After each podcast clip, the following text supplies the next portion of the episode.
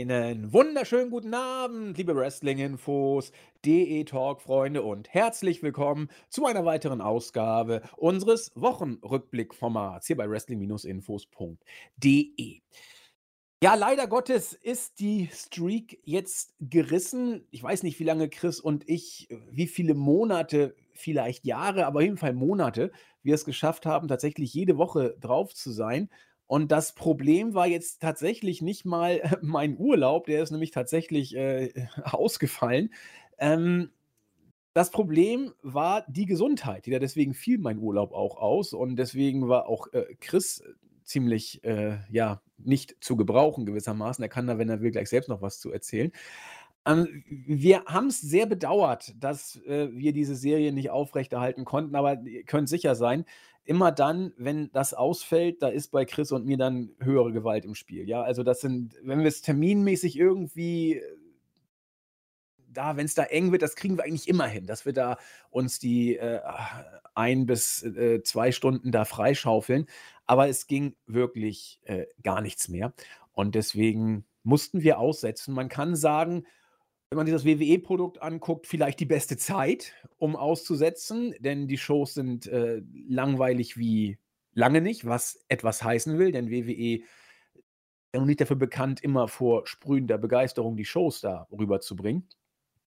Man kann aber auch sagen, eigentlich wäre es doch toll gewesen, wenn man dann nicht so auf dem ist, dass man gute Wrestling-Shows bekommt, die einen dann ablenken können. Also auch da gibt es wie so oft zwei Seiten. Ihr habt es bei der Anmoderation gehört, meine Stimme ist immer noch nicht so ganz perfekt. Äh, und äh, Chris wird gleich auch noch etwas zu seinem Befinden, wie gesagt, andeuten. Das heißt, wir wissen nicht, wie lange wir heute durchhalten können. Also ähm, bei mir sieht es noch ganz gut aus, aber ich habe bei der Anmoderation schon gemerkt, dass meine Stimme sich dann doch bei, der, äh, bei den ersten paar Worten schon so ein bisschen ja, überschlagen hat oder ein bisschen am Kämpfen war mal schauen. Also, falls es nicht klappt, bitte nicht böse sein, wenn wir mittendrin jetzt irgendwie abbrechen. Also, ich glaube nicht, dass es so weit kommt, aber äh, ich wollte nur schon mal so ein bisschen, ja, Fishing for Compliments oder keine Ahnung, äh, Mitleid erhaschend sagen, dass wir uns eigentlich gut fühlen, aber noch ein bisschen angeditscht sind. Nichtsdestotrotz versuchen wir, dem aktuellen WWE-Geschehen auch heute wieder Herr zu werden nach der kurzen Pause. Ah, man hat sich beim Marktführer wirklich keine Mühe gegeben, uns mit einem äh, guten Format wieder zum Relaunch zu bringen. Wir haben denselben langweiligen Einheitsbrei. Dazu ein Pay-per-View mit WrestleMania Backlash, der so unglaublich langweilig daherkommt, zumindest was die Card angeht und nach dem, was Chris und ich dazu zu sagen haben. Wir werden trotzdem drüber sprechen, zumindest äh, über das Personal, das noch da ist. Es gab wieder eine Entlassungswelle. Darüber wollen wir auch uns kurz unterhalten. Diesmal mit dem Fokus eher im Nachwuchsbereich. Also ihr seht, ein bisschen was ist dann schon doch passiert. Und das bespreche ich wie immer mit Chris. Hoffentlich hält die Stimme. Herzlich willkommen, der Christian, unser Chris aus Wien.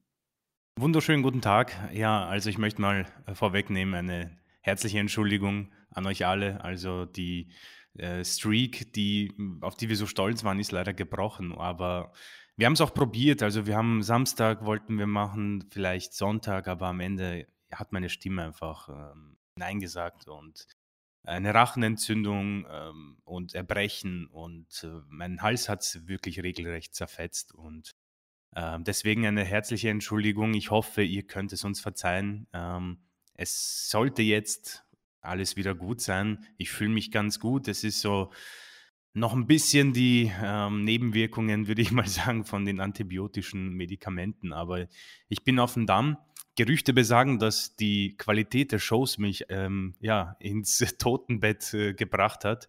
Ähm, kann auch einen Teil dazu beigetragen haben, aber ähm, kann nicht, nicht denken, dass ich auch euch vergessen habe. Mein Herz war bei euch. Ich habe wirklich äh, mich in den Schlaf geweint, aber ich denke mal, wir, wir werden das jetzt wieder hinbekommen und arbeiten an einer neuen Streak. Wir werden uns jetzt nicht aufgeben, wie, wie der Undertaker vielleicht, ähm, sondern weiter hochleben. Und ähm, auch wenn die Qualität der Shows nicht besser ist, arbeiten wir dann noch daran, dass unsere Qualität äh, gleich gut bleibt.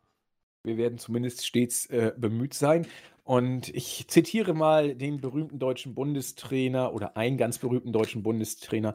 Nach der Streak ist vor der Streak. Wir greifen äh, wieder an. Mal gucken, wie lange wir es diesmal haben. Ich weiß gar nicht, wie lange, wie lange die letzte Streak ging.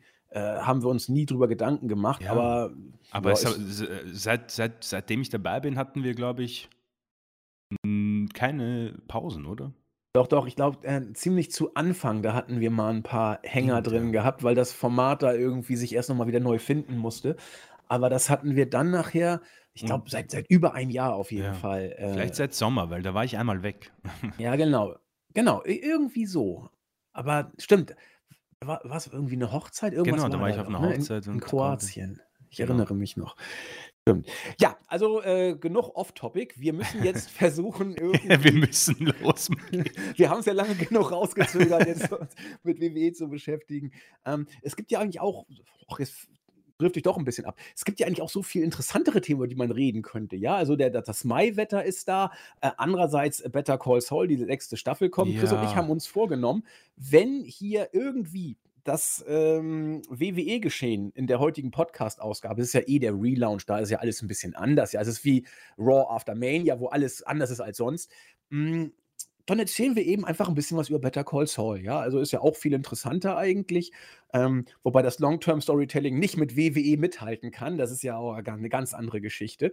Aber ähm, Chris und ich sind absolut begeistert von der sechsten Staffel bis jetzt. Und wenn wir keine Lust mehr haben, über WWE zu sprechen, dann reden wir über Mike Ehrmantraut, der Vince McMahon des Breaking Bad-Universums.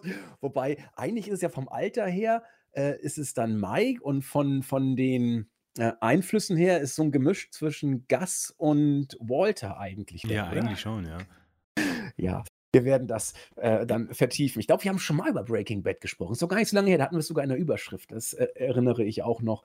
Ähm, ja, je schlechter das WWE-Produkt, desto äh, eher kommen die Gilligans-Serien dann zum Tragen. Ja, wir haben es äh, kurz angesprochen. Es gab eine weitere Entlassungswelle beim Marktführer. Es waren jetzt nicht die allergrößten Namen, wie ich schon sagte. Wir waren hier doch im äh, Nachwuchsbereich. Mm, gleichwohl, zwei Namen könnte man hier erwähnen. Chris und ich wollen das machen. Es ist so der typische Frühjahrsaus-Putz bei WWE. Immer so im April rollt die Welle. Es war auch diesmal dann nicht anders. Dexter Loomis ist jemand, der mich etwas überrascht hat, weil ich habe beim alten NXT ein gewisses Potenzial gesehen und eigentlich war er auch ein Stück weit gemacht wie für das neue kunterbunte ähm, ja, Kuriositätenkabinett von 2.0. Hat am Ende dann doch nicht sollen sein. Ja, die Business Cuts, die Business Cuts, ist klar. Nick Khan braucht schon seine 5 Millionen im Jahr. Da muss man die Knete irgendwo zusammenkratzen. Und eine andere Person, die gerade Chris und ich schlicht nicht in den Kopf bekommen, warum man das macht, ist Dakota Kai. Sie war schon bei uns mehrfach Gegenstand äh, in den Podcasts, immer dann, wenn wir wie früher noch über die NXT-Shows ähm, uns unterhalten haben. Wir waren eigentlich immer begeistert bis nachher geflasht von Dakota Kai, äh, was in Ringprodukt angeht, was ähm, ja Präsenz, nennen wir es ruhig für Chauvinisten, Optik angeht äh, und auch was ja die Motivation und, und die Bereitschaft, sich im Ring aufzureiben äh, und alles zu geben angeht. Für mich hätte das durchaus Potenzial haben können, auch im Main-Roster was zu werden. Sie hat den Sprung nicht geschafft. Jetzt äh, Raquel Gonzalez, jetzt Rodriguez, macht den typischen äh, Big Women-Weg, den auch Nia Jax damals im Main-Roster ja schon gegangen ist. Also sie splittet jetzt Jobberin, wobei bei SmackDown, äh, wenn wir noch drüber sprechen, ich auch in ihrer Gegnerin ein gewisses charismatisches Potenzial gesehen habe. Muss man mal schauen. Aber naja, es ist der normale Frühjahrsausputz oder Rauswurf bei WWE. Und das sind die beiden, die Chris und mir so ein bisschen aufgefallen sind. Dexter Loomis muss man mal gucken, wie es weitergeht. Chris, Dakota Kai, eigentlich müsste sich doch AEW die Finger nachlecken, oder? Da, sie ist wirklich wie gemacht für All Elite Wrestling, würde ich mal einfach behaupten. Wir haben über mehrere Superstars schon gesprochen, die quasi von WWE entlassen wurden oder äh, nicht mehr verlängert haben. Und dann haben wir ja auch ein bisschen Bedenken geäußert, ob der Weg sofort zu All Elite Wrestling gehen sollte. Cesaro ist so jemand, über, äh, der, an den ich mich jetzt spontan erinnere. Ähm, Dakota Kai gibt so Attribute beziehungsweise einfach so ein Gefühl bei manchen Superstars, wo du sagst, okay, er oder sie gehört in diese Promotion und Dakota Kai ist für mich AEW ähm, schlechthin. Vor allem, ähm, jetzt bin ich zwar kein Experte, aber ich würde vielleicht mal behaupten, dass die Women's Division von AEW definitiv ein bisschen ähm, an Starqualität gebrauchen könnte und ich glaube, dass sie sich wunderbar einfügen würde. Ähm, was natürlich unglaublich ist, dass man bei WWE, obwohl unglaublich würde ich es nicht sagen, es ist ähm, wenig überraschend im Nachhinein, aber dennoch, dass man mit ein paar Superstars also gar nichts anfangen kann, ist tatsächlich äh, immer noch unglaublich und sie gehört für mich absolut hinein. Ähm, von dieser jüngsten Entlassungswelle, ohne jetzt jemanden nahe, zu nahe zu treten, ähm, ist sie für mich mit Abstand so das Talentierteste, was man da übrig hatte, weil sie du hast schon angesprochen, so viel mitnimmt. Also sie ist ähm, mit so viel Erfahrung schon gespickt und äh, junge 33. Ähm, ich finde, sie ist im äh, Innenring technisch großartig und sie hat eben dieses eine charismatische äh, Potenzial, äh, was schwierig zu beschreiben ist, aber man manchen Superstars einfach anhängen kann, problemlos. Und das hat sie meiner Meinung nach die ganze Zeit über gehabt. Ähm, entweder als Face oder eben als Heel. Es war beides für mich sehr, sehr gut. Ähm, zwar äh, kennen wir die ähm, Qual des Main Rosters, aber irgendwo hätte ich mir das doch wohl gewünscht, auch für Monday Night Raw. Äh, einfach weil, auch das schon angesprochen, man wiederholt sich, auch wenn wir eine Pause hatten, äh, die Women's Division bei Raw und bei SmackDown schon ein bisschen sich wiederholt. Ja, jetzt haben wir Asuka gegen Becky Lynch, hat man schon alles irgendwo gesehen in jeder Art und Weise, Heel, Face, Tweener, was auch immer. Äh, und da könnte man wirklich mit frischem Wind sorgen und das Potenzial hätte man definitiv gehabt. Mittlerweile wird es immer weniger, um ehrlich zu sein. Und Dakota Kai wäre diejenige gewesen für mich. Deswegen muss ich sagen, da eine kleine Prise Enttäuschung, wobei ich auch sagen muss, dass ich mich auch irgendwo freue, wenn sie endlich ihr Potenzial so richtig ausnutzen kann. Und äh, ich denke, dass sie das bei anderen Promotions, ich nenne jetzt absichtlich andere Promotions, das auch tun kann. Der Rest, ähm, Dexter Loomis von dir angesprochen, ähm, wunderbar fand ich auch von dir den Satz, wo du gemeint hast, der passt zu dieser Neuversion von NXT 2.0, so das Irrenhaus. Und ich muss sagen, da hast du vollkommen recht. Und deswegen ähm, umso überraschender, dass man irgendwo sich da nicht so äh, für ihn passend gesehen hat, dass er diesen Brand weiter verstärkt, obwohl er, ähm, auch wenn ich jetzt nicht wirklich die Shows verfolge, ja von diesen, die in der Entlassungswelle drinnen sind, ähm, inklusive Persia Pirotta, hoffentlich ist es richtig ausgesprochen, sogar in einer Fehde stand, die grundsätzlich auch lange aufgebaut wurde. Vor allem Dexter Loomis und Indy Hartwell, die äh, Storyline-Hochzeit, ähm, hat man jetzt aufgelöst und da muss ich sagen, nehme ich mal diesen Namen und sage, da bin ich ähm, überrascht. Malcolm Bivens, der Manager von The Diamond Mine, auch etwas ähm, schade, weil dieses Stable grundsätzlich gar nicht so schlecht aufgebaut ist. Das ähm, hätte wirklich auch ein großes Potenzial haben können. Da hat man super, tolle Superstars drin gehabt. Äh, vor allem natürlich Roderick Strong, der ja auch um mehrmals um die Entlassung gebeten hat diese aber nicht bekommen hat. Und das ist vielleicht abschließend dazu zu sagen, ähm, die Unzufriedenheit ist noch immer da. Überraschend tut es uns nicht, aber wir können wohl noch weiter mit Abgängen rechnen seitens WWE und vor allem wohl auch NXT. Ja, das, das glaube ich auch. Also alle Monate, meistens eben so Frühjahr, April, Mai rum, passiert sowas. Und in der Vergangenheit war es ja auch so, dass dann da immer noch so eine so ein, zwei kleinere Wellen dann im Nachgang kamen, muss man, pardon, muss man abwarten. Wir haben jetzt damit auch eine Diskussion aufgenommen, die an Chris und mich auch rangetragen wurde, die sich im Board hm, zugetragen hat. Da ging es darum, wie man jetzt denn generell so die Women's Division in Relation, äh, von AEW in Relation zu WWE sehen könnte. Becky Lynch hat sich da ja vor einigen Tagen in einem Interview geäußert, und gesagt, dass man bei WWE doch da auf einem anderen Level sei. Klar, was soll sie sagen? Äh, interessant ist, dass sie sich überhaupt ähm, in, in, Ansätzen diesbezüglich geäußert hat. Und da wurden wir verlinkt. Ich weiß jetzt gar nicht mehr genau von wem, weil ich es auf die Schnelle gerade nicht wiederfinden konnte im Board.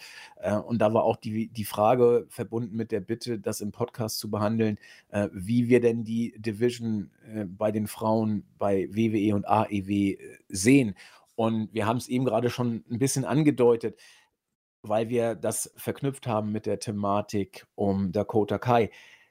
Also, ich glaube tatsächlich, was, ähm, die Qualität angeht in der Spitze und auch im äh, in der Breite, dass WWE da AEW schon wohl, äh, ein Stück weit voraus ist. Also, was die Namen angeht, was das Star-Appeal angeht, bei der wrestlerischen Fähigkeit muss man immer immer mal so schauen, denn da können die AEW-Mädels bei den Pay-Per-Views auch schon mal richtig gute Matches abliefern.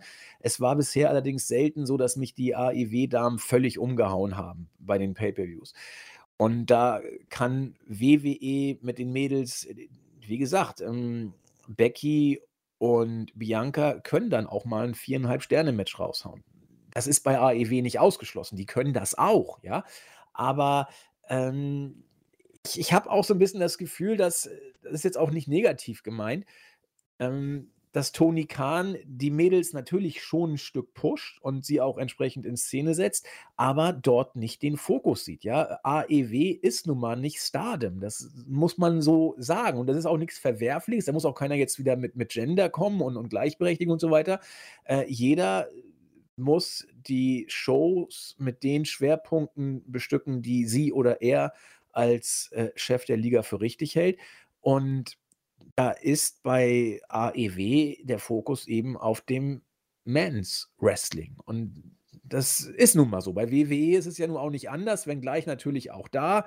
Ähm, WrestleMania Tag 1, äh, da haben wir es ja gesehen. Da war der Fokus schon ein Stück weit auf den Mädels, wenngleich das Endsegment trotzdem, oder das Endmatch, muss man sagen, von äh, Kevin Owens und Steve Austin bestritten wurde und nicht von Ronda gegen Lotte.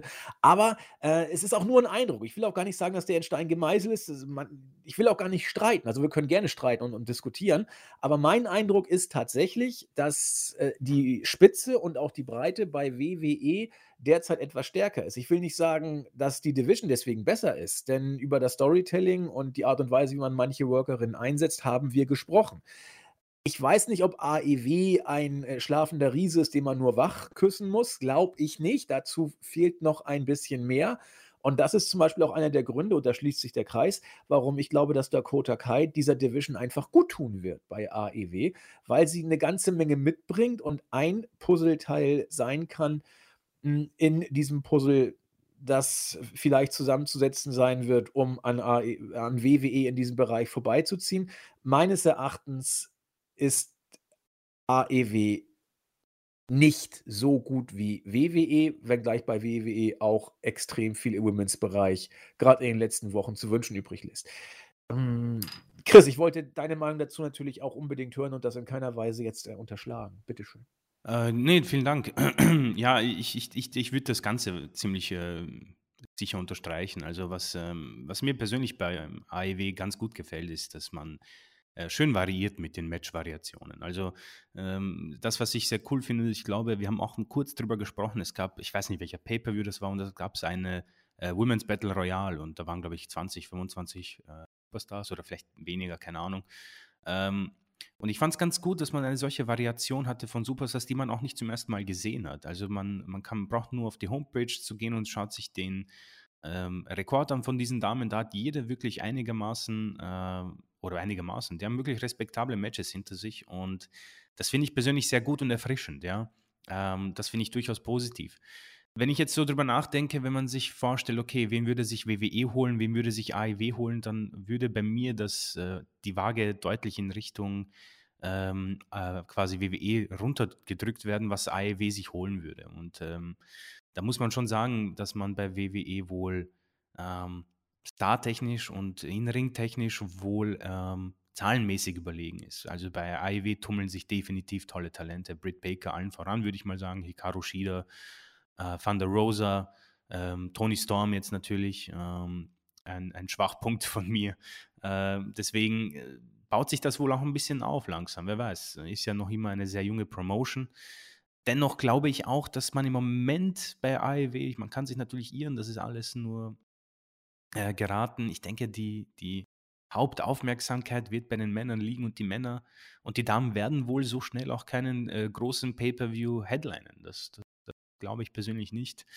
Ähm, man muss nicht heißen, dass das langfristig unmöglich ist, definitiv. Aber ähm, ich denke, dass bei WWE wohl auch einfach die, ähm, der Vorteil ist, dass man länger Zeit hatte, weil man hat wohl auch ein bisschen Glück gehabt mit gewissen Superstars. Ähm, aber diese Revolution, die wie man sie ja nennt, ähm, ist ja schon jetzt eine lange äh, Zeit her mittlerweile. Aber man ruht sich halt zu sehr drauf auf und da komme ich dann eben auf meinen geschlossenen Kreis. Ähm, das wird halt irgendwann langweilig. Und da muss ich sagen, ist vielleicht in dieser Hinsicht sogar AEW im Vorteil, weil sie tatsächlich ähm, Variation drin haben.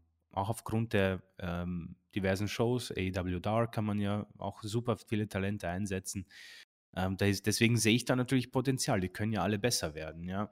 Es geht halt nur noch darum, dass man irgendwo so diesen, diesen ja, keine Ahnung, diesen Becky Lynch, äh, diese Becky Lynch Glücksprise bekommt. Ich sage jetzt nicht, dass irgendjemand das Gesicht sich eintrümmern lassen soll, aber ich, irgendwo, so sehr ich auch das, das Beispiel hasse, wie, wie was auch immer was, aber äh, Charlotte Flair ist irgendwo wohl auch Charlotte Flair, ja. Sie, sie bewegt wohl irgendwo schon die Massen, auch wenn man, also ich habe es persönlich schon satt, aber schon bei WrestleMania angesprochen, irgendwo war ich dann doch in diesem Match drinnen. Und äh, wenn sie dann noch irgendwo ein bisschen Real-Life-Heat mitnimmt, zum Beispiel wie, wie mit Becky Lynch, ich glaube, da kommt für mich einfach nichts heran bei äh, AEW und so würde ich das dann auch unterstreichen. Wie gesagt, die WWE ruht sich halt sehr drauf aus. Also das ist wirklich, man merkt, okay, sie haben da diesen Chor mit, mit was war Sascha Banks, Asuka, Lynch, Charlotte, äh, Bianca Belair ist zugegebenermaßen, die haben sie brav gepusht, ja, ist dazugestoßen. Aber man ruht sich auf diesen Lorbeeren aus und wie lange sowas gehen kann, keine Ahnung. Sie, es wiederholt sich halt. Es wiederholt sich und wiederholt sich. Werden wir vielleicht eher drauf eingehen jetzt dann bei, bei unserer Raw Review. Ähm, aber grundsätzlich würde ich da mal, um das jetzt endlich zusammenzufassen, den Vorteil bei WWE sehen. Ja, aber ich finde deine äh, Aspekte tatsächlich durchaus beachtenswert und auch relevant. Ähm, die hatte ich so gar nicht auf dem Schirm und jeder, der entsprechend sagt: „Ne, bei AEW ist es aber besser“, äh, kann da natürlich Honig draus ziehen. Also, nochmal, wie wie immer bei uns, wir, äh ich will auch gar nicht sagen, wir versuchen hier Denkanstöße zu geben. Das klingt immer so möchte gern von der Kanzel gepredigt.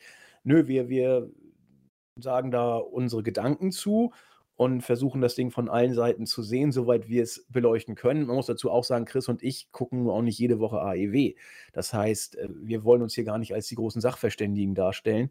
Da sind andere bei uns im Team, die die Elite Hour machen, den Podcast natürlich deutlich näher dran. Und deswegen, da wir den Fokus eher auf WWE haben, ist das in Richtung AEW immer mit einer gewissen Distanz zu sehen. Und da haben wir eben schlicht nicht alle Details parat. Und äh, das nochmal kurz, um die Perspektive etwas klar zu rücken, aus der wir das sehen. So, damit haben wir sowohl die Entlassungswelle als auch diese grundlegende an uns herangetragene Frage Verhältnis äh, Women's Division AEW und WWE abgekaspert. Und ja, damit müssen wir die nächste Brücke versuchen zu schlagen zwischen der vergangenen äh, zehn Tage Zeit ungefähr bei WWE und der Zukunft bei WWE, die mit dem wenn man sich die Karte anguckt, gefühlt langweiligsten mit der langweiligsten Karte daherkommt, die man seit langer Zeit bei WWE gesehen hat. Zumindest geht es Chris und mir so. Und das will etwas heißen. Denn WWE war, wie ich es ja schon andeutete, auch in den vergangenen Monaten nicht immer dafür bekannt, die größten Pflanzen der Innovation ja, gepflanzt zu haben. Hm. Also, versuchen wir mal die Card der Show durchzugehen und dabei die Weeklies zusammenzufassen oder mit reinzubringen. Ihr kennt das Ganze von uns. Ja, zum Beispiel wird es ein Match geben zwischen ich ich fange damit einfach mal an, Bobby Lashley gegen Omos. Schon ganz interessant.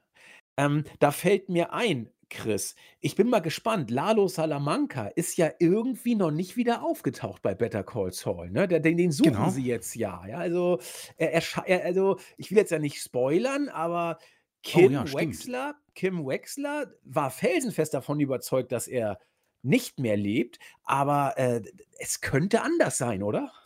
Also ich persönlich ähm, äh, glaube schon, dass der Kollege noch unter uns weilt. Also ähm, ich weiß halt nicht, wie weit die Leute sind, aber der ist ja äh, so ungefähr in der vierten Staffel, glaube ich, aufgetaucht. Und äh, Genau. mittlerweile, wir, sie- wir, wir wissen es nicht, ja. aber äh, es ist so eine, so eine Sache, auf die ich persönlich sehr äh, interessiert blicke, weil ich muss ehrlich zugeben, irgendwo hat dieser Charakter ähm, äh, ich finde den ganz äh, interessant und spannend. Also der hat für mich irgendwie so dieses, ähm, wie soll man das nennen? Also er ist so dieser, dieser, dieser Heel, der, den man eigentlich hassen müsste, aber irgendwie finde ich ihn ganz cool. Ja, so, so, so, so ein kleiner Tweener hat er. ja, so irgendwie so Facetten, mit ne? diesen, Ja. ja, wir, wir nebenbei irgendwie etwas kocht oder isst und dann lacht er, aber man weiß, okay, der wird, der wird dir den, der wird dir das Genick brechen innerhalb von Sekunden. Ja, in, interessant. Ähm, das gibt, das zieht sich ja durch das ganze Breaking Ja, Bad und ja. Better Call Saul Universum. Wir haben ja eigentlich keinen, den du richtig als Face oder Tweener sehen Stimmt, kannst. ja, Ja, also ja, ja. Walter White ist ja der typische Heel, aber auch nicht äh, einseitig, sondern der hat ja tierisch äh, äh, viele Facetten und, und bis zuletzt äh, kämpft er ja mit sich und äh, dem äh, Mephisto in sich und dem Faust in sich sozusagen, aber auch äh, alle anderen, Saul, also die, einzige, glaube ich, die man komplett auf der Face-Seite äh, verorten müsste, wäre wohl Kim Wexler. Ja. Sonst wüsste ich jetzt, auch, auch Jesse Pinkman kannst du beim besten Willen nicht als perfekten Face durchgehen lassen. Äh, Obwohl Kim ja auch eigentlich an, an ähm, Sachen beteiligt war, die ja arg gegen das Gesetz sind. Also ähm, Ja, du sie hast recht. Ja, also hast recht. äh, zum Beispiel auch Mike. Mike ist für mich so, da würde ich sofort Good Guy sagen, aber pff, der hat Auch- auch Sachen gemacht. ja, er hat, hat schon Leute umgebracht. Ja. Also, Am, am, am meisten hat mir der, der gute Werner Ziegler leid getan. Das tut mir bis jetzt noch weh. aber der war auch dumm, muss ja, man das war mega dumm. Also guckt euch unbedingt die Folge an, Oh, in, der, in der Gus Fring Werner Ziegler aussucht, äh, nachdem er vorher den klischeehaften mexikanischen Ingenieur gefeuert hat. Der sagte, ja, kriege ich hin, in zwei Tagen steht das Ganze. Und Werner Ziegler sagt, das geht ja gar nicht, das ist ja völliger Schwachsinn hier. Ihr zehn Jahre und überhaupt und so, ja, sie haben den Job. Also nur, nur gut. Okay, ja, äh, wo wir gerade von tiefen Charakteren sprechen, wir haben Bobby Lashley gegen Omos. Ja, da sind wir äh, auf einer nicht so guten Sache. Äh, Im Gegenteil, bei WWE gibt es diese verschiedenen Charakterzüge nicht. Bobby Lashley ist mal Face, mal Heel. Im Moment hat man sich entschieden, ihn eindeutig zum Face zu machen. Ähm, das Publikum hat es mittlerweile wohl mitbekommen, aber kann man besser machen. Äh, Omos ist ein Heel. Seitdem er MVP an der Seite hat, wissen wir es noch deutlicher. Vorher sagten einige, äh, er ist groß und stark und äh, hat einen Charakter wie eine Scheibe Toastbrot. Mittlerweile, dank MVP, ist er natürlich mehr reingekommen. Chris kann da gleich ein bisschen was zu sagen. Wir waren übrigens, Chris und ich, die einzigen, glaube ich, die das WrestleMania-Match so schlimm nicht empfunden haben. Alle anderen fanden es wirklich, oder fast alle anderen, ich will jetzt keinem zu nahe treten, fanden es wohl richtig schlecht. Wenn man aber davon ausgeht, Chris, dass die bei WrestleMania eigentlich schon das Beste gezeigt haben, was zumindest wir so sehen und damit ziemlich alleine stehen, dann muss einem doch Storytelling-mäßig, ja, vielleicht nicht, aber zumindest wrestlerisch, vor Backlash geradezu grauen, oder? Ja, ich befürchte es auch. Also was wohl bei WrestleMania, ich müsste mir das Match vielleicht nochmal anschauen, weil ich kann mich, um ehrlich zu sein, darauf sogar gar nicht erinnern. Äh, das Positive für mich war irgendwo vielleicht auch, also vielleicht war es auch ein verfälschtes Bild, weil ich habe schwer mit einer Niederlage von Lashley gerechnet und war dann umso glücklicher, und das ist wirklich so, äh, dass er gewonnen hat. Nur habe ich halt nicht äh, hervorgesehen, dass wir dann eine längere Fehde zwischen ihm und Omos äh, ertragen müssen. Und äh, mittlerweile muss man sagen, ist da großer Schaden an Bobby Lashleys Luck äh, entstanden. Ähm, Ja. Die letzten Wochen, also nachdem wir ja leider ausgesetzt haben, das kann ich schnell mitnehmen. Die Woche zuvor, da gab es ja das Armwrestling-Match. Ähm, beziehungsweise, ich glaube nicht, dass wir das durchgemacht haben, nein. Äh, genau, da hat Lashley das Armwrestling-Match gewonnen und wurde danach von Omos attackiert. Ja, währenddessen hat MVP auf ihn eingedroschen mit ähm, einer Promo. Ähm, die typischen Heal-Aktionen, mein Gott, äh, kann man so machen. Das typische Armwrestling-Segment bei einer, bei einer WWE-Show. Und die Go-Home-Show war jetzt nicht grundsätzlich besser. Ähm, Cedric Alexander hat versucht, sich irgendwie reinzumogeln in ein neues Hurt-Business, aber hat das Match gegen Lashley äh, deutlich verloren. Omos und MVP haben versucht, Lashley abzulenken, hat nicht funktioniert. Und das ist halt dieser ganze Aufbau. Und wenn wir uns die Fehde ein bisschen Revue passieren lassen, und es ist absurd, wie, wie lange wir schon drüber reden, eigentlich über so eine schwache Fehde. Ähm, es gab ja diese VIP-Lounge, wo Lashley sehr, sehr viel Text bekommen hat. Interessanterweise hat er danach äh, fast gar keinen Text bekommen. Ähm, das war nämlich sehr, sehr überschaubar. Ich werde es überschaubar nennen. Weil da eben diese Schwächen hervorgekommen sind von Bobby Lashley erneut wiederholen wir uns, aber nachdem wir Pause gemacht haben, können wir jetzt mal wieder etwas drüber sprechen. Äh, die Wochen und Monate zuvor von Lashley waren für mich wirklich sehr gut. Ähm, diese dämliche Niederlage bei Elimination Chamber war zwar ein bisschen skurril, aber ich finde, dass dieser Sieg beim WrestleMania sehr, sehr wichtig war. Und da habe ich mich persönlich auch ein bisschen ähm, gefreut, um zu sehen, okay, ja, dann, dann kann er ja zumindest einen Titel von Roman Reigns attackieren und wir können es zumindest einigermaßen äh, argumentieren, warum er das machen kann. So ist es für mich Woche für Woche immer schlechter geworden und es ist mittlerweile auch so der Fall, und das liegt halt nicht an Lashley selbst, äh, sondern an der Fehde, dass ich wirklich gar keine Lust habe auf irgendwas zwischen denen. Ja. Du hast schon recht, dass Omos wohl aufgewertet wird durch MVP, aber so gut Lashley durch MVP war, so gut war MVP wohl auch durch Lashley. Keine Ahnung. Es hat einfach besser zusammengepasst, diese Paarung. Omos ist für mich immer noch der, dieser, wie heißt das, Bodyguard vom äh, Raw Underground, ja. Und er hat einfach für mich 0% Charisma. Und das ist einfach, das tut mir leid, aber das ist angeboren oder eben nicht. Und bei ihm fehlt wirklich sehr, sehr viel. Das, das kann, also ganz ehrlich, das kann auch Paul Heyman nicht herauskitzeln. Da kannst du hinstellen, wen du willst, ja. Ähm, meine Befürchtungen, und da komme ich jetzt zu diesem Match, äh, dass es ein schwieriges Match sein wird, dass es ein sehr schwaches Match werden wird. Die Hoffnung, dass es vielleicht kurz sein wird, ist definitiv da.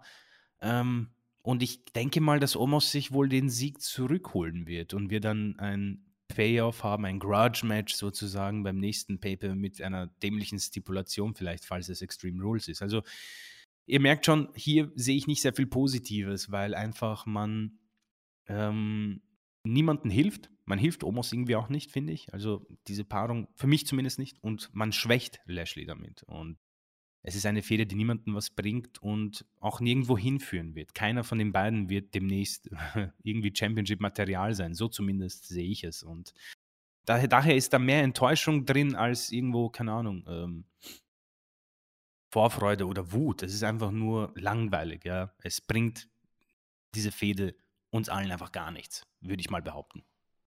Ja, ähm, es gibt ja Fäden, die machen Worker stärker, manchmal sogar alle beide.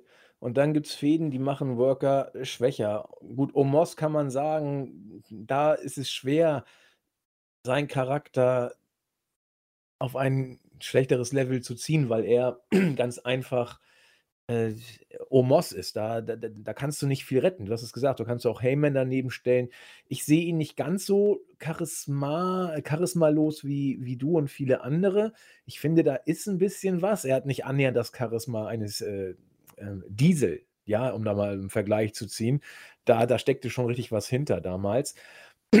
Aber äh, er hat sich auch verbessert, da bleibe ich auch dabei. Das war das, was mir damals bei WrestleMania so positiv aufgefallen ist, dass er ja, auch mal in, in, die Seile gegangen ist, wo, sagen, wo viele sagen, ja, das ist ja wohl das Normalste der Welt. Naja, wenn ihr euch den Typen anguckt, äh, da, da kann jede ruckartige Bewegung schon mal gefährlich werden bei der Körpergröße und dem Gewicht. Und das äh, hat mir dann tatsächlich doch Respekt abgenötigt. Aber äh, man muss sich immer überlegen, inwiefern so etwas Profi-Wrestler dann für einen Menschen mit der Körpergröße und Gewichtsklasse das Richtige ist. Aber äh, gut, für ihn wird es vielleicht sogar eher noch besser werden, weil er MVP hat. Der ist zwar nicht so stark wie an Lashleys Seite, aber er wird Omos sicherlich gut tun. Ähm, aber Bobby Lashley, äh, ja, wie soll ich sagen, äh, he faded. Ja, also er, er, er, driftet immer weiter ab. Er wird, er wird belanglos, er wird langweilig. MVP und Lashley, das, das passte so wie damals Brock und Heyman und wie jetzt äh, Brock und Reigns, äh, Brock und Reigns, Gott bewahre, äh, Heyman und Reigns, wobei, muss man auch sagen, Heyman und Reigns nicht annähernd so gut funktioniert wie Heyman und Brock, meines Erachtens. Äh, aber er tut Reigns einfach gut. Und Brock brauchte ihn nachher nicht mehr. So, also das passte dann insofern auch ganz gut, was auch keiner gedacht hätte. Aber Lashley, weil da sieht man es eben deutlich, er braucht ähm, nicht Heyman, er braucht MVP.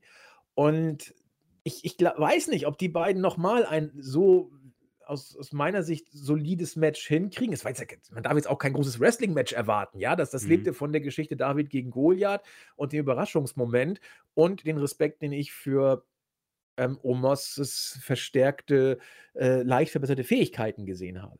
Aber ich glaube nicht, dass die sowas nochmal hinbekommen werden. Und deswegen bleibt eine laue Geschichte, die Lashley absolut in die Belanglosigkeit zurückgeschleudert hat und ein, eine Aussicht auf ein schlechtes Match, die auch Omos oder das auch Omos im Falle eines Sieges nicht in höhere äh, Charisma oder Wrestling-Regionen bringen wird. Es ist einfach eine Fehde, die Omos nicht wirklich weiterbringt und Lashley schadet. Und das ist nicht gut, zumal Lashley, wir haben ihn vorher häufig gelobt, äh, sehr viel aus seinen Fähigkeiten gemacht hat. Das bei WWE hinzubekommen, das ist schon aller Ehren wert. Nun scheint es ein bisschen dahin zu gehen. Aber skurril, dass das ist, er ist ja das erste Babyface bei Raw, ja. oder?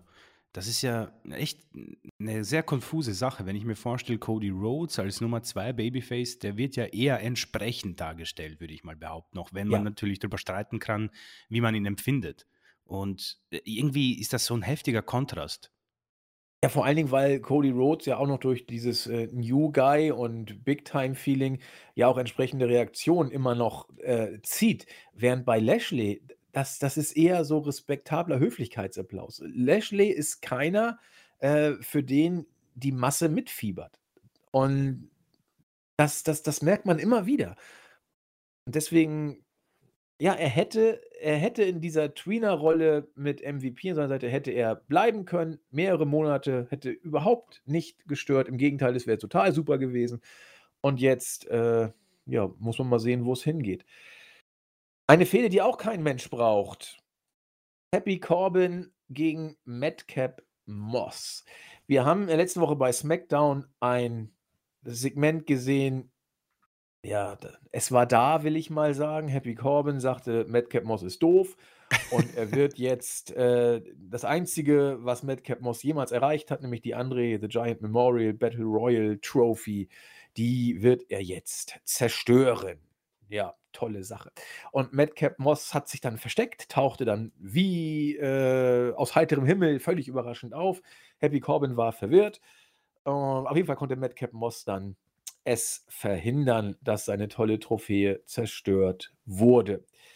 Ja, wir haben schon gesagt, Happy Corbin hatte seine größte Zeit als Obdachloser.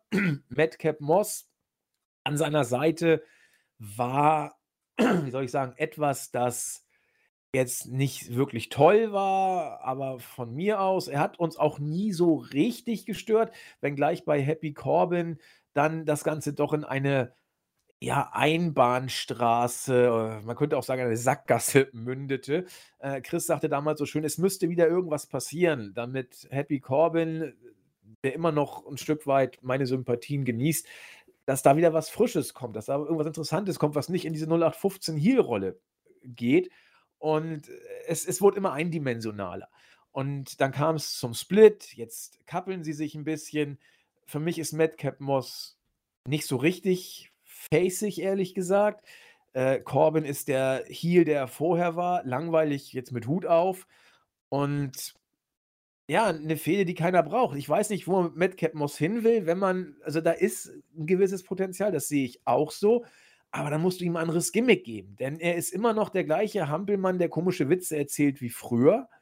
Nur, dass er jetzt ähm, auf einmal ein Face sein soll, ohne dass sich irgendwas in seiner charakterlichen Entwicklung groß getan hätte. Ja, das ist WWE im Mai 2021. Wir haben ich weiß nicht, brauchen wir dieses Match? Ich weiß es nicht. Wird es gut? Ich weiß es nicht. Das Match brauchen wir definitiv nicht, nein.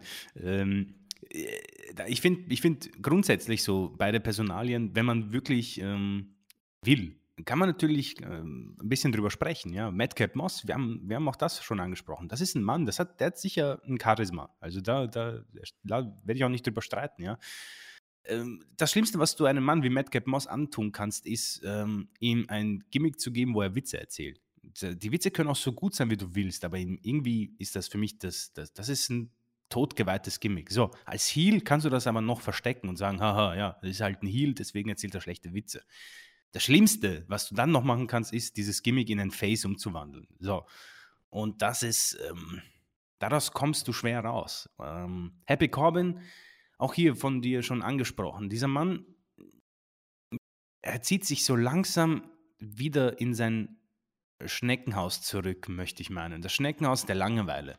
Ähm, dieser, dieser Mann hat nach diesem Lone Wolf-Gimmick etwas geschaffen, äh, unfreiwillig oder was auch immer. Wie gesagt, ich weiß nicht, ob ich der WWE da irgendwie äh, Komplimente machen kann, aber das, das hat doch so gut gepasst, weil du einfach mal auch ein Gimmick hattest, das sich unterscheidet, beziehungsweise äh, ein bisschen lustig ist, aber auch ein bisschen Trash hat, aber man nicht wegschalten will. Du hast irgendwie gesehen, dass er wohl auch Gefallen daran gefunden hat, zu sehen, okay, wie weit kann man das treiben? Und das hat wunderbar funktioniert, weil er auch sein Aussehen dementsprechend ähm, verändert hat, dass man auch auf Kleinigkeiten geachtet. Das find, das, ich, ich stehe auf sowas. Das ist auch so wie bei Better Call Saul und Breaking Bad. Man achtet so auf Kleinigkeiten. Ich meine, dass dieses dämliche weiße Shirt ein Ketchup-Fleck hat und er das jede Woche einfach anhat, das ist für mich genial. Ich finde das super, solche Kleinigkeiten.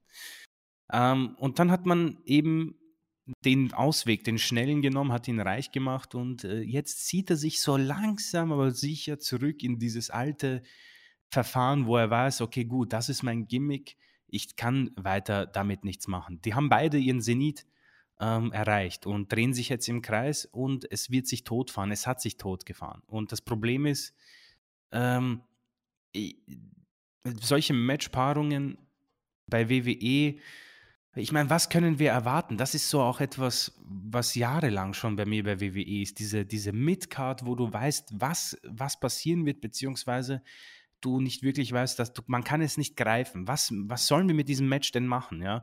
Und das ist so die, die, die Argumentation, die mir dann auch ein bisschen fehlt, um eventuell jemanden davon zu überzeugen, äh, WWE zu gucken, ja, auch wenn ich das nicht machen will. Aber wenn das jetzt so meine Aufgabe wäre, was mache ich mit dieser Matchpaarung, ja?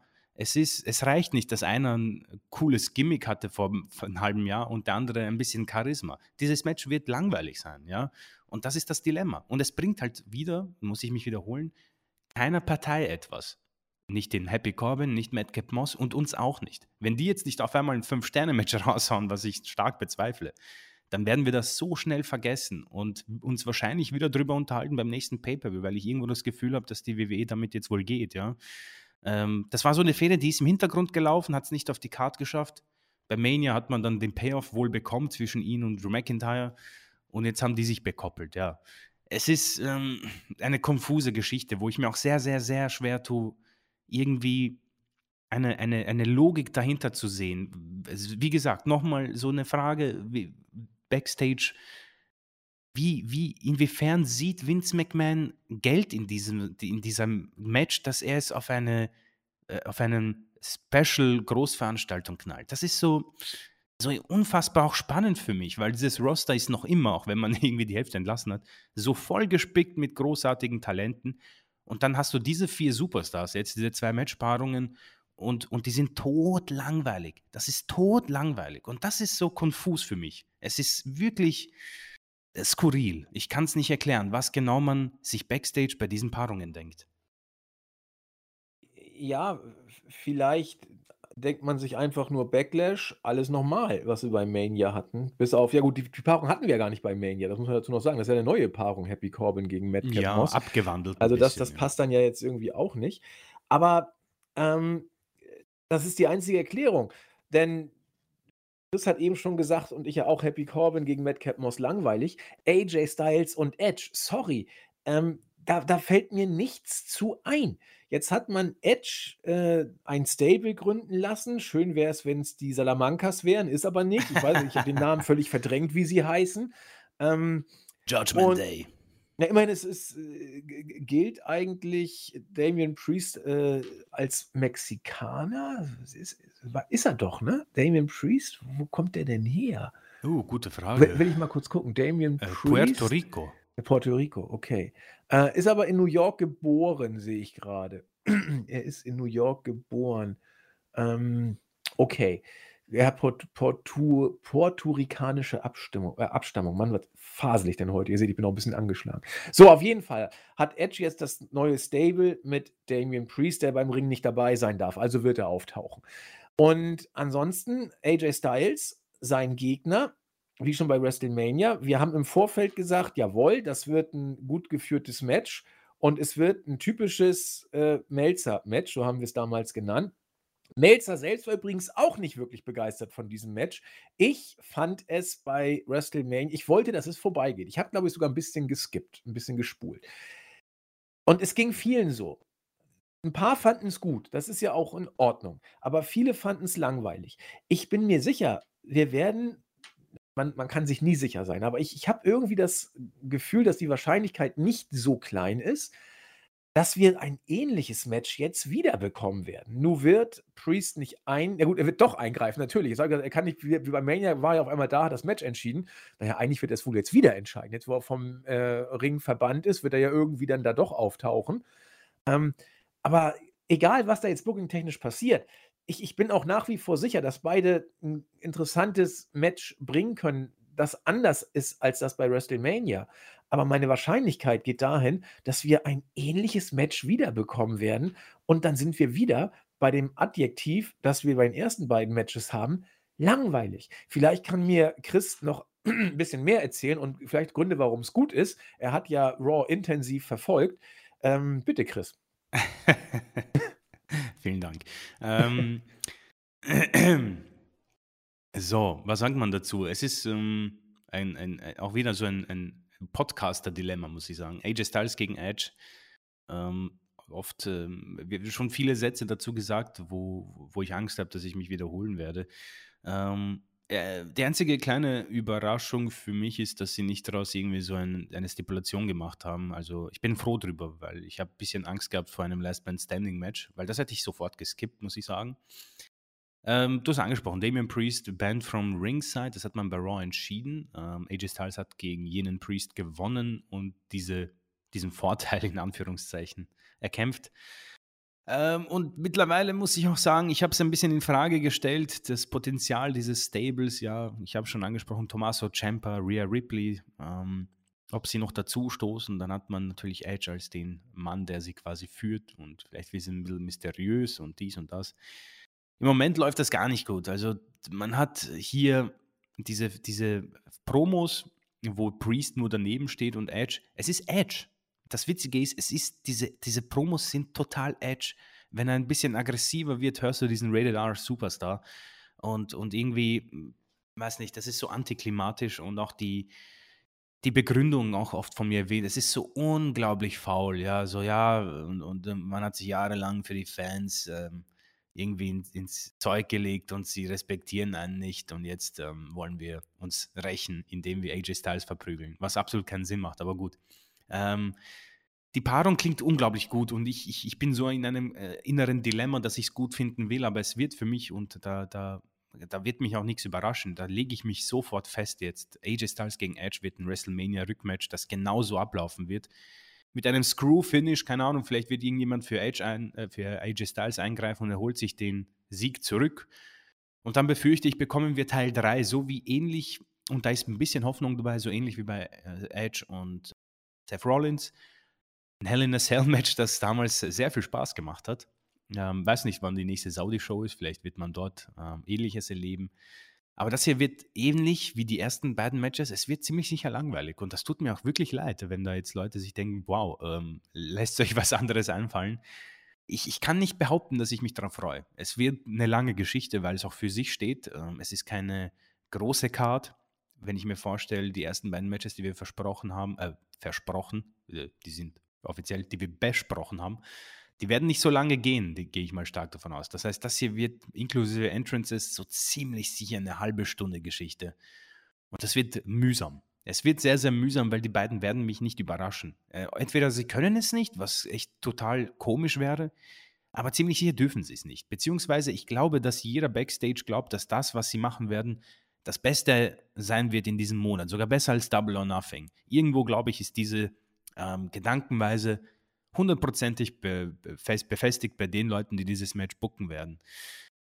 Ähm, ob sich Edge und Styles da zufrieden geben, ob sie persönlich glücklich sind noch drüber, das ist eine andere Frage, aber ich persönlich kann nicht behaupten, mich großartig zu freuen. Und das Einzige, was eben für mich positiv wäre, ist eben dieses finale Match in einem Gimmick, wo vielleicht ein paar Stärken herausgekitzelt werden können. Wie gesagt, ich erinnere gerne an das Hell in a Match äh, zwischen Rollins und Edge, aber wer weiß, vielleicht war das auch so eine Eintagsfliege, weil so traurig es ist, ähm, Edges Rückkehr seit dem Rumble 19, da waren ein paar Matches dabei, die waren okay. Da waren viele dabei, die waren mega langweilig, aber so richtig gute, muss ich sagen, erinnere ich mich an WrestleMania, das Triple Threat Match, da war auch Daniel Bryan dabei. Und ich erinnere mich an dieses Hell in a Cell Match und das war's. Und das ist etwas äh, Furchteinflößendes. Genauso wie AJ Styles, um ehrlich zu sein, wenn ich jetzt drüber nachdenke. Und das macht mich noch wahnsinniger, weil ich noch immer großer Styles-Fan bin. Aber was war das letzte wirklich, wirklich gute Match von AJ Styles? Und dann hast du eben diese beiden ähm, Extreme, die aneinander prallen. Und mit einer Matchzeit von einer halben Stunde und dieser dämlichen Stipulation, die so über ihnen hängt, wird das einfach ähm, langweilig. Und ich glaube, wir müssen langsam das langweilig in den Titel dieses Podcasts knallen. Ja, ich weiß gar nicht, ob wir es schon mal hatten die letzten Wochen, aber das kann gucken, sein. Gucken wir mal. Äh, ich überlege gerade, Edge Rumble 19, ich glaube 20, oder? Ah, 20. Ich weiß bin, nicht. Bin mir nicht ganz Es war kurz sicher. vor Corona-Ausbruch und ja, ich verwechsel das immer. Dann muss es 20 Ja, es waren gewesen sein. 20. Ja, Ja, ja, ja, ja. er hatte doch bei Mania dann dieses aufgezeichnete Match mit Randy Orton Ja, noch und, ja, ja, und dann 20. nachher dieses beste Match aller Zeiten, was auch dann zusammengeschnitten wurde. Ja, das ist Ja. Backlash. Das war auch Backlash. Ja, Ja, ja, ja. genau. Und das fand ich damals so fürchterlich. Viele fanden es so toll. Nee, nee, das fand ich nicht gut. Hm, Ja, okay. Dann weiter. Cody Rhodes gegen Seth freaking Rollins. Puh.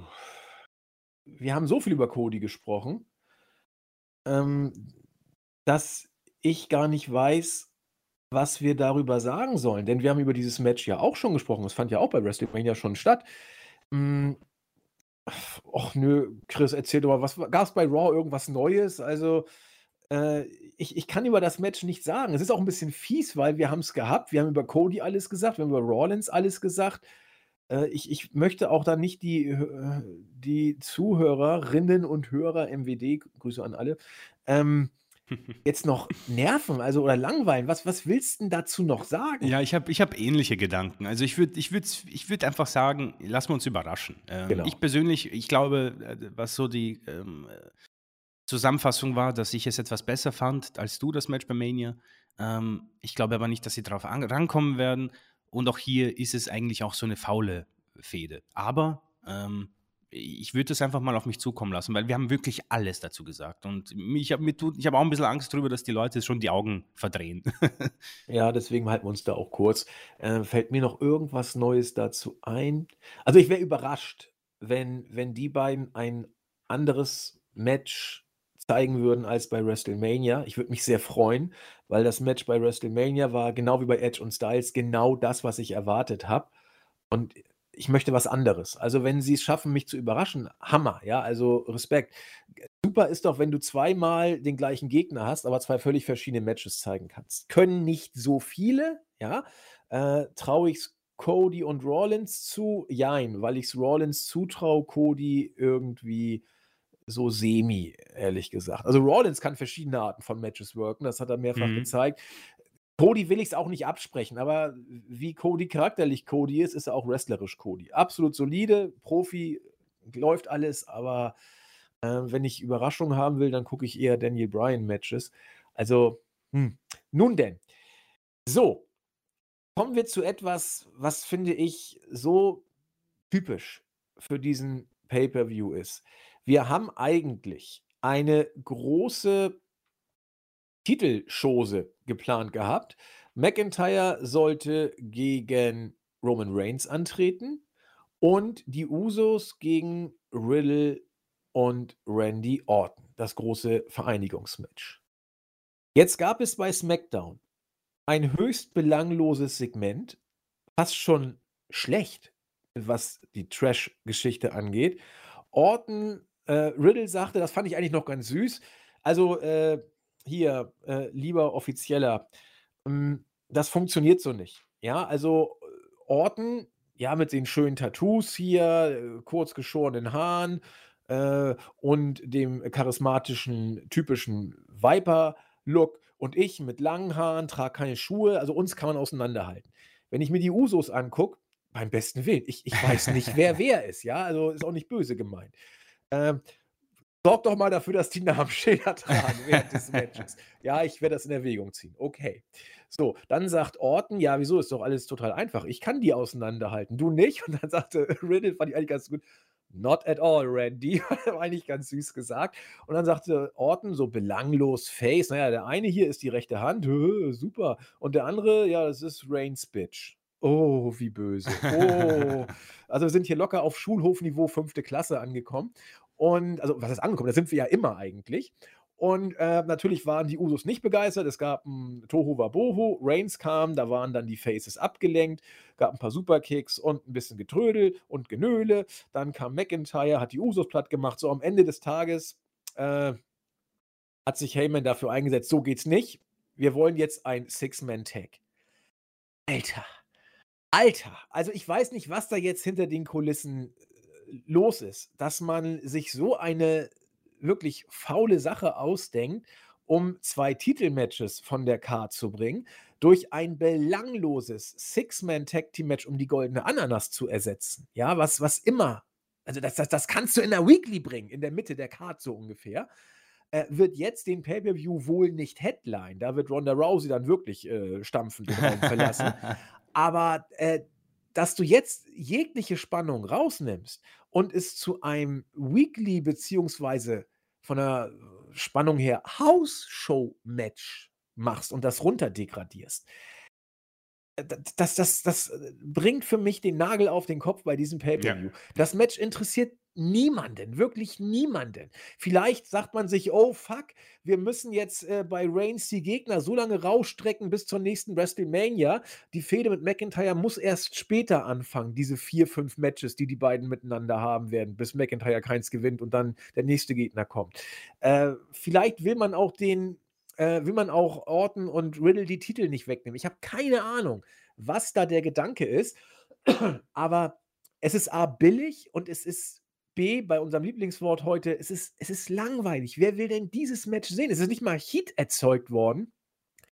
Äh, Chris und ich haben gesagt, man muss das eigentlich noch ändern. Äh, Ja, muss man, ja. äh, man man hat man hat noch die Chance, es bei SmackDown gerade zu ziehen. Dass man da jetzt noch, ähm, die die die Stipulation ursprünglicherseits wiederherstellt. Also, das heißt, falls ihr den Podcast hört, vielleicht ist das schon wieder geschehen. Wir wissen's nicht. Wenn man das so lässt, äh, ist es eigentlich 'ne Frechheit, das als Pay-per-View zu verkaufen. Also, gut, die meisten haben eh das Network, ja, aber dafür zahlt man ja auch Geld. Und dann hätte man schon ganz gerne für die z 9,99, äh, die man in Amerika zahlt, vielleicht auch mal 'n bisschen besseren Content als das. So kannst du 'ne Hausshow bewerben. Aber, äh, Chris, hast du 'ne Ahnung, was da passiert ist? Eine tolle Frage. Vor allem, äh, ich fand auch die letzten Sätze sehr wichtig von dir. Es ist ein bisschen 'ne äh, ich finde es auch ein bisschen 'ne Frechheit, dass du für so was Geld verlangst. Also, das hier muss definitiv 'n gratis Pay-per-View sein, weil, in der Vorbesprechung hast du etwas gesagt, da muss ich sagen, musste ich irgendwie so es gibt dieses Meme von diesem, keine Ahnung, Batman-Typen, der sich im Bett so 'n Bild ansieht von besseren Zeiten oder so. Ich weiß nicht, ob das Leute kennen. Äh, so ungefähr war ich, als du gesagt hast, ähm, äh, man kann man konnte früher easy Six-Man-Tags machen bei Pay-per-Views und sie headlinen, weil dort ist die Wyatt Family und The Shield, ja. Ähm, das hier kannst du meiner Meinung nach definitiv nicht vergleichen. So, äh, was ich halt nicht verstehe, und das ist, äh, tatsächlich sehr kurios, du hast, ähm, meiner Meinung nach vielleicht bin ich auch jetzt so 'n bisschen, äh, unter A Antibiotika-Einfluss, aber ich fand, dass die Fehde zwischen RK Bro und die Usos und diese Title Unification, die war ganz ordentlich aufgebaut. Ich fand das gar nicht so schlecht. Ne, finde ich auch. Für Ähm WWE-Verhältnisse war das grundsolide, ja. Genau, das ist das ist eben, äh, das, worauf ich hinaus will. Man hat, glaube ich, hier sich selbst etwas, ähm, übertroffen, weil Verzeihung. Äh, du hast 2 Tag-Teams, die lange Zeit jetzt ihre Matches A gewinnen, B auch sehr gute Matches zeigen und C, ähm, vor allem RK Bro, muss ich sagen, charismatisch ähm, und gimmicktechnisch sehr, sehr cool sind. Und ähm, man schaut sich das gerne an. Ähm, du hast ihn angesprochen, Riddle blüht auf, Orton sowieso. Es gab ja auch seine 20-Jahresfeier ähm, bei Raw vor zwei Wochen, da wo, wo wir ausgesetzt haben. Und deswegen musste ich sagen, hat dieses Match, und ich werde nicht lügen, allein dieses Unification Tag Team Match der beiden hat ein bisschen diesen Paper für mich aufgewertet. Ich habe irgendwo mir gedacht, wow, okay, man hat es geschafft, hier etwas darzustellen, wo ich sage, es ist nicht ganz belanglos, weil entweder du schwächst das großartige Tag Team RK Bro oder du schwächst die Bloodline. Ähm, und dann auf einmal geht man zurück und fügt für mich, und das ist für mich halt das Schlimme, man fügt äh, Drew McIntyre in das Match ein. Und nichts gegen Drew McIntyre, aber allein wenn ich seinen Namen als erstes hier lese, habe ich sowas von gar keinen Bock drauf. Da kam er bei Raw heran äh, mit diesem Schwert und, und ich weiß nicht. Er, er lässt es dann eh fallen, attackiert dann Roman Reigns. Die Entrance der Bloodline dauert 10 Minuten, dann sagen sie erstmal gar nichts. so. Und dann hast du eben diese, diese Six-Man-Tag ähm, um, um nichts aufgebaut. Und das ist, es ist unglaublich und sehr, sehr schade, muss ich sagen, weil man hatte grundsätzlich eine Paarung, äh, die, die grundsätzlich für mich sogar den Paper hätte locker headlinen können. Und jetzt ist es für mich ein Mid-Card-Match einfach. Es ist Mid-Card. Und sie müssen bei SmackDown ein Winner-Takes-All machen. Sie müssen einfach. Sonst kannst du diesen Pay-Per-View nicht rausbringen. Sonst wird das declined, Leute. Das kannst du nicht machen. Und ähm, ich bin gespannt. Ich, ich, ich, ich zweifle dran, weil man, glaube ich, einfach keine Ahnung hat, wen man und was man haben will. Man weiß nicht, ob Reigns jetzt beide Titel behält, ob er sie beide gleichzeitig verteidigt, ob er einen verteidigt, ob McIntyre gut genug ist, um ein Pay-Per-View zu headlinen. Antwort nein. Also man wartet grundsätzlich auf den 50-jährigen The Rock, der bei WrestleMania äh, 39 angeblich antreten wird. Wobei ich da auch skeptisch bin. Das, das kann nicht sein, dass Hollywood das zulässt, ja. Also ist das ein absolutes Durcheinander und man hat sich selbst einfach in, selbst in die Knie geschossen. Es ist absurd, ja. Man, das ist. Wer auf diese Idee gekommen ist, eine, einen so soliden Aufbau einfach zu löschen und in Flammen zu setzen, um Drew McIntyre hinzuzufügen. Also bei aller Liebe und mir tut es leid um McIntyre. Ja, oftmals auch schon erwähnt, ich werde mich nicht wiederholen, warum es für mich einfach nicht passt. Aber das passt nicht und das wird wird wohl ein solides Match, aber wen interessiert's? Was bringt mir das jetzt? Egal wer gewinnt, es bringt niemanden etwas. Und jetzt hat man hier Roman Reigns auch etwas äh, blöd dargestellt, weil, weiß nicht, wieso mischt er sich da ein? Erst befördert er die Usos auf, die Titel zur Unifi Unification, oder wie man das nennen mag, sie zu vereinigen, so.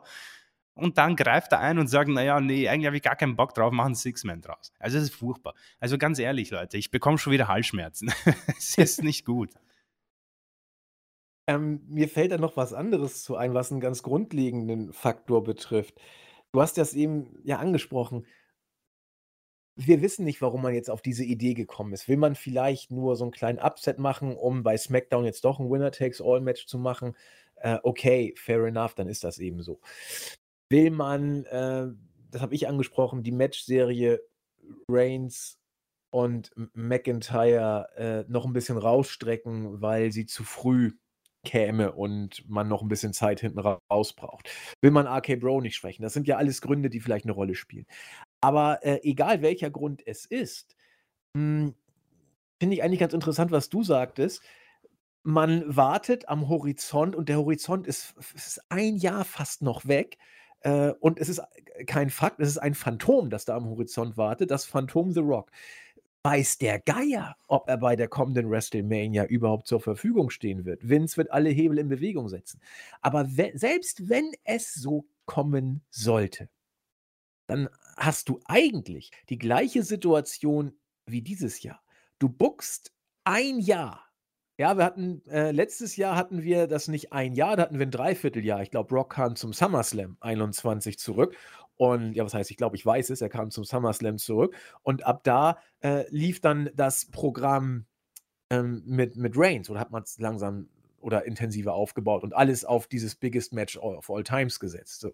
Äh, jetzt fängst du schon viel früher an, nach WrestleMania selbst, weil du eben dich in ein absolutes Tief gebuckt hast, äh, extremer noch als sonst setzt du jetzt alles auf ein Phantom und das Phantom heißt The Rock. Und jetzt sag mal, es findet tatsächlich statt.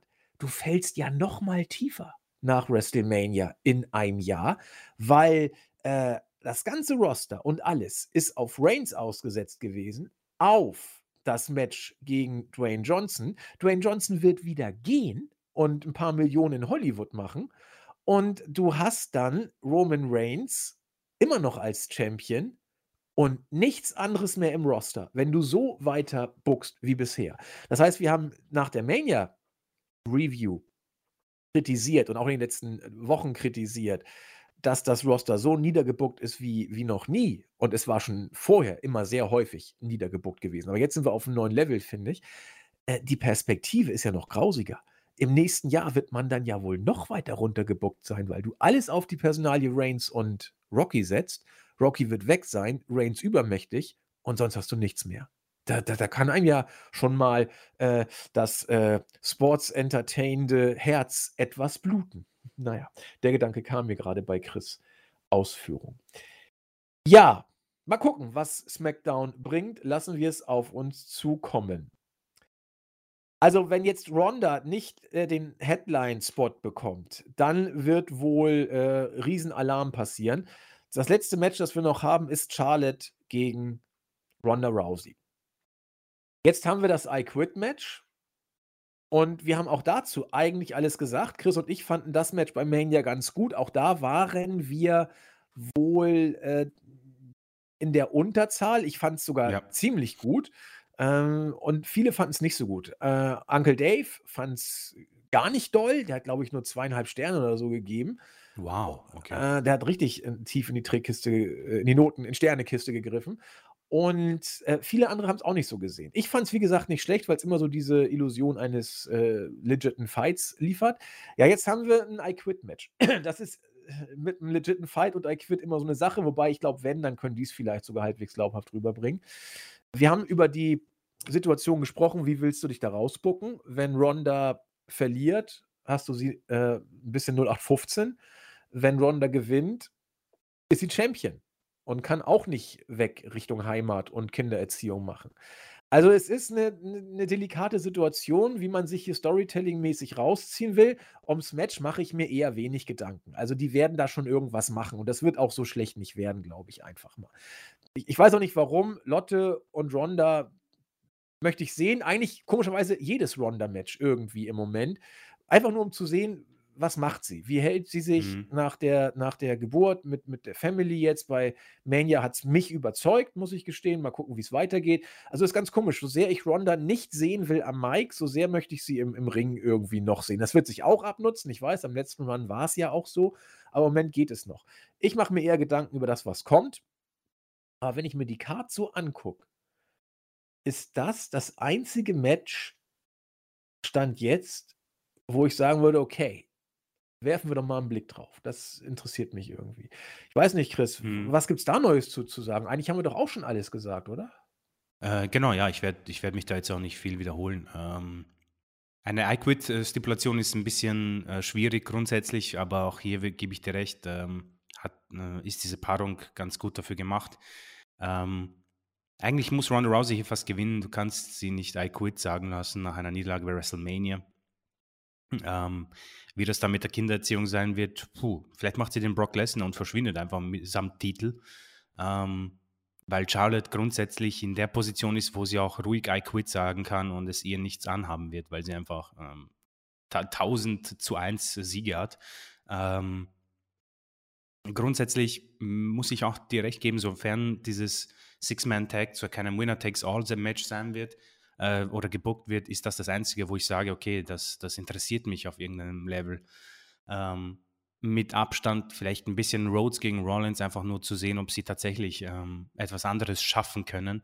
Aber grundsätzlich ist das tatsächlich so mit Abstand im Moment das Einzige. Und es ist ein, eine Karte, die ist eine Frechheit, aber wir haben eine, wenn wir eines gelernt haben in der Thunderdome-Ära, ist, dass die Matchcard meistens schlecht war und die Qualität der Show umso besser. Also das, das ist im Moment das Einzige, wo ich ein bisschen einen Lichtblick sehe. Aber ähm, es sind äh, furchtbare Wörter, aber man muss einfach über diese Matchcard und das äh, State of the WWE muss man so langweilig und faul drüber klatschen und es ist einfach so. Es tut mir leid, das ist nicht gut. Ja, und, und wir sagen das dann ja auch, ja. Also nochmal, ich, ich betone das und ich bitte auch um Nachsicht, wenn ich euch jetzt langweile, das ist das Wort des Tages, aber äh, wir wollen WWE weder feiern noch bashen. Wir wollen das sagen, was wir sehen und bitte äh, schreibt es in die Kommentare. Ich habe es ja letztens schon die Frage, nee, schreibt nicht, ich habe es ja schon aufgefordert. Äh, überzeugt mich, warum die Show gut ist, ja. Also ich, ich will es nicht nochmal den Aufruf starten, ähm, aber äh, ich hätte fast schon, wäre es wieder rausgerutscht, äh, sagt mir, warum es gut ist oder warum ihr es gut findet, aber ich will es euch nicht, ich will euch nicht auffordern. Es gab tatsächlich einige Stellungnahmen, auf die gehe ich gleich ein. So, ähm, ich denke, Chris, also meine Stimme ist ein bisschen am Faden, so ein bisschen. Ich weiß nicht, wie es bei dir ist. Ähm, wir wollen es nicht über, übertreiben, zumal wir auch schon viel über die Show gesagt haben und Chris hat es, finde ich, also die Punchline ist, es ist einfach faul und nicht gut im Moment. Was ich aber nicht ganz hinten runterfallen lassen möchte, weil es mir eben immer sehr, sehr am Herzen liegt, das sind die Grüße. Und Gerne, ja. Ich, ich denke, Chris, wir, wir gehen wie üblich vor, äh, wegen des Hustens und dem Röcheln. Ihr hört es bei Chris und mir so ein bisschen etwas kürzer. Wir grüßen herzlich auf der Startseite. Hm, Center, Great Muta, äh, kurz dazu, äh, die Geschichte mit der Forbidden Door wurde tatsächlich in den Kommentaren aufgegriffen und es wurde zu Recht darauf hingewiesen, äh, dass äh, die Forbidden Door so forbidden dann ja gar nicht ist. Wir haben es ja im Podcast auch aufgegriffen, dass es da schon auch mit AEW zusammenarbeiten gab. Äh, Great Muta weist darauf hin, dass es mit, bei New Japan immer schon Kooperationen mit US-Ligen gab. Äh, natürlich, vollkommen richtig, ja. Also das ist so der Tenor, der in den Kommentaren kommt. Ich grüße The Phantom, der sich auch äh, mit seiner Freundin äh, sehr lieb um das Wohlbefinden von Chris und mir gesorgt hat. Herzliche Grüße gehen raus an euch. Ich scrolle weiter runter und grüße durch. Saint War, der wieder das Kompliment der Woche gemacht hat, das muss ich vorlesen, weil es immer so süß ist. Chris ist so stark, dass selbst Chihuahua ihn nicht anbellen würden und Andy ist so spitz, dass selbst Kakteen stumpf sind. Da kann ich jetzt nur gar nichts mit anfangen mit dieser Aussage, aber lassen wir das mal stehen. Und auch eine Frage. Hm, glaubt äh, eine Frage.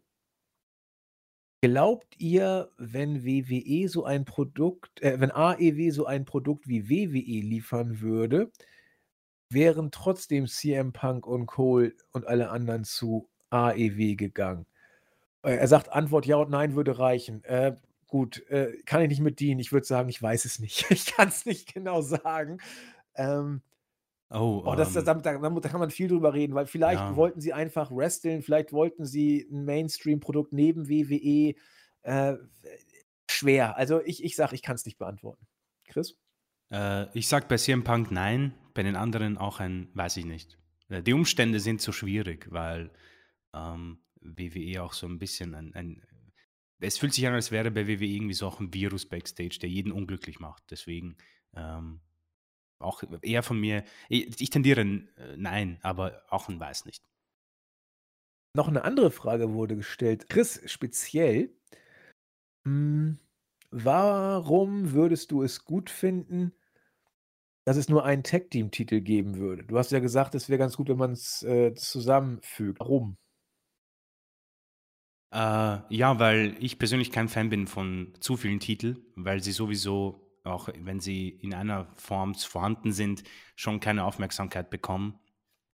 Ähm, deswegen würde ich es persönlich gut finden, wenn es für jeden, ähm, also World Title einer, Damentitel einer, Tag Team Titel einer, einer von US und Intercontinental und ähm, was es noch? Ähm, ja, die Damen Tag Team Gürtel würde ich vielleicht sogar komplett wegfallen lassen, außer man kümmert sich um eine interessante Division. Ähm, irgendwo ist es für mich einfach so eine ähm, besser nachzuvollziehende Sache, wenn es einen großen Titel gibt für jede Division und um die man sich dann schön prügeln kann, beziehungsweise um die man eine gescheite Storyline aufbauen kann. Und ich denke, dass WWE schon länger nicht in der Lage ist, sich um mehrere Titel zu kümmern, auch wenn es grundsätzlich egal ist, aber irgendwo ähm, bin ich vielleicht ein bisschen so oldschool. Es ist irgendwie so dieser eine Holy Grail, um den man irgendwie kämpfen sollte und irgendwo es auch, glaube ich, vereinfacht zu bucken, Heel, Face und der Face ähm, kämpft sich durch und holt sich dann irgendwann diesen Titel. Keine Ahnung. Sami Zayn ist für mich ein super Beispiel, zum Beispiel ähm, Daniel Bryan, so diese Underdog-Geschichte. Auf die stehe ich persönlich sehr und deswegen ähm, wäre ich sehr glücklich über nur einen Titel pro ähm, Kampf, Kraft und Division, je nachdem, wie man das sehen möchte. Ah, so nach dem Motto, äh, Titel sind wie Geld, gibt es zu viel davon, wird es entwertet. So ungefähr. Wunderbar zusammengefasst. Okay, genau. ja, dann, dann, okay, damit ist die Frage beantwortet. Kamerad X265 hat sich mit dem Thema Gendern auseinandergefasst, schlug eh hohe Wellen, war ja auch klar. Hm, und äh, hat dort ein kleines Wortspiel gebracht, könnt ihr euch auf der Startseite angucken. DDP81 sei herzlich gegrüßt. Hm, und er fordert äh, Sascha Banks vor AEW. Ja, das kann man verstehen. So, Johannes sagt, er ist genervt, sogar wenn ich nur höre, wie ihr über das redet, was mit Cody passiert. Okay. Hm. Muss ich nochmal genauer durchlesen. Schaffe ich jetzt gerade nicht, das zusammenzufassen. Äh, ich grüße weiter. Don't say my full name. Ich grüße Arne.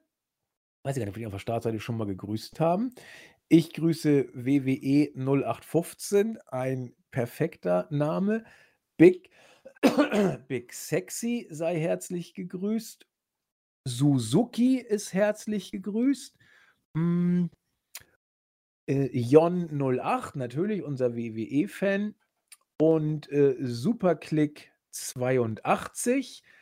Und als letztes äh, älteres Semester sei herzlich gegrüßt. Ich kann, äh, ich glaube, ich könnte die Adresse rauskriegen, könnte ich das Geburtsdatum vielleicht rauskriegen, aber das machen wir natürlich nicht. Ich, ich bin sowieso technisch so blöd, dass ich gar nichts kann. Also von daher vergessen wir das. Ja, das waren die Grüße von der Startseite.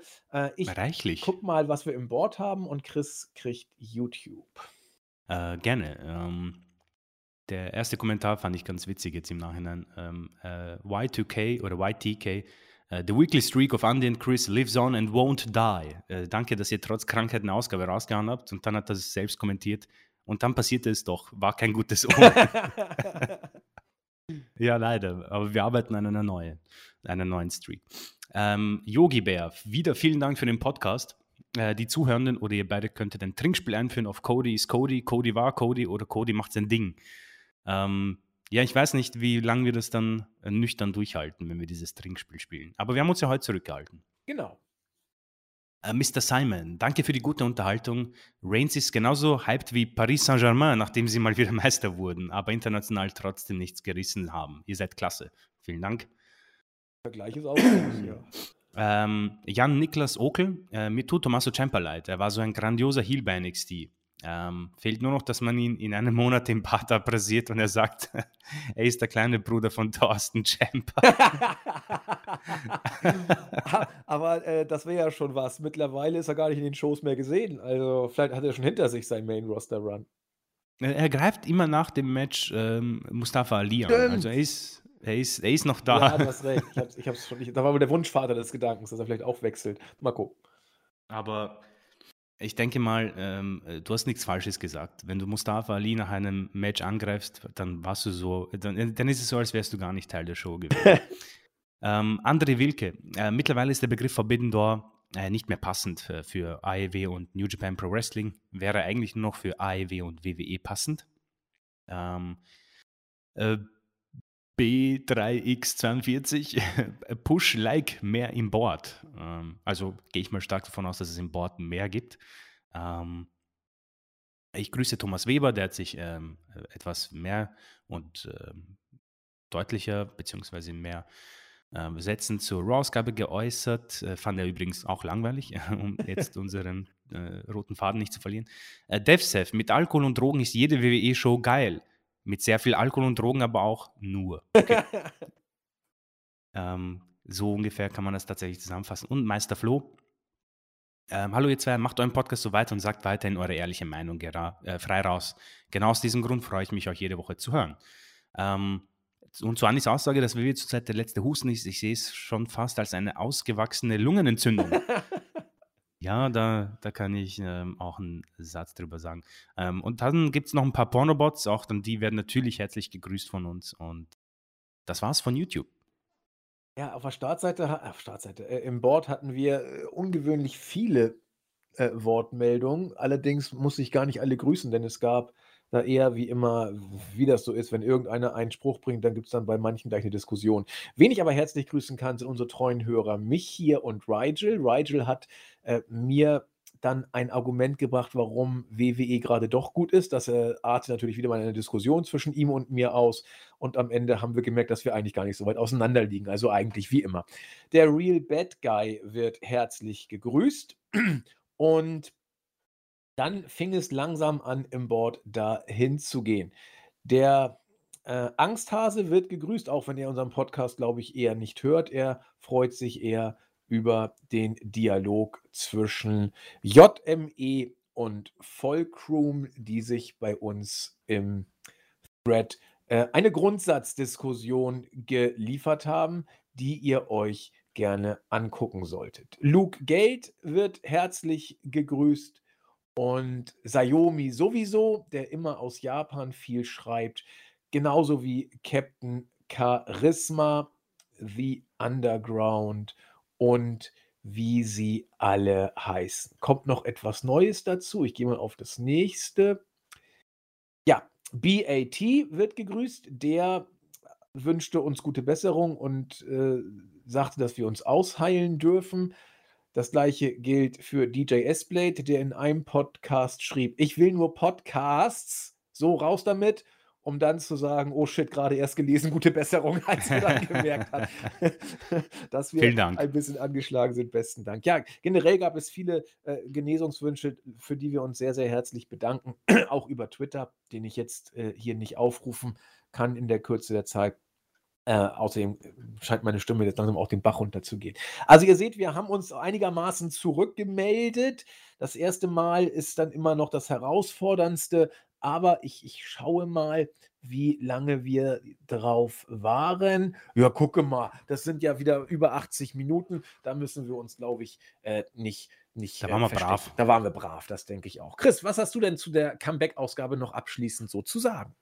Äh, war schön wieder ähm, mal eine Folge aufzunehmen. Es war ja gefühlt irgendwie, nachdem wir, wenn wir eine Woche Pause machen, ist es gefühlt ähm, ein Monat oder zwei. Deswegen ähm, tut es gut, wieder hier vor dem Mikro zu sitzen.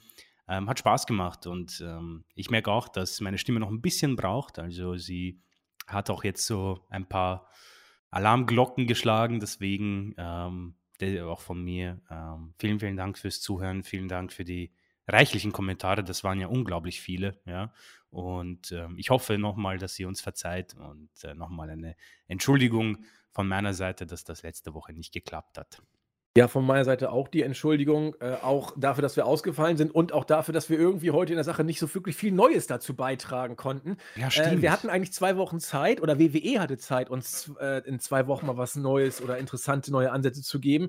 Aber als wir dann fertig waren, fiel mir auf, eigentlich haben wir das gleiche erzählt wie, wie sonst auch, mit ein paar neuen Nuancen. Allerdings, meine Güte, wenn die Card genau die gleiche ist wie bei WrestleMania, was willst du denn da Neues erzählen? Ja, also das macht es dann auch nicht wirklich leicht.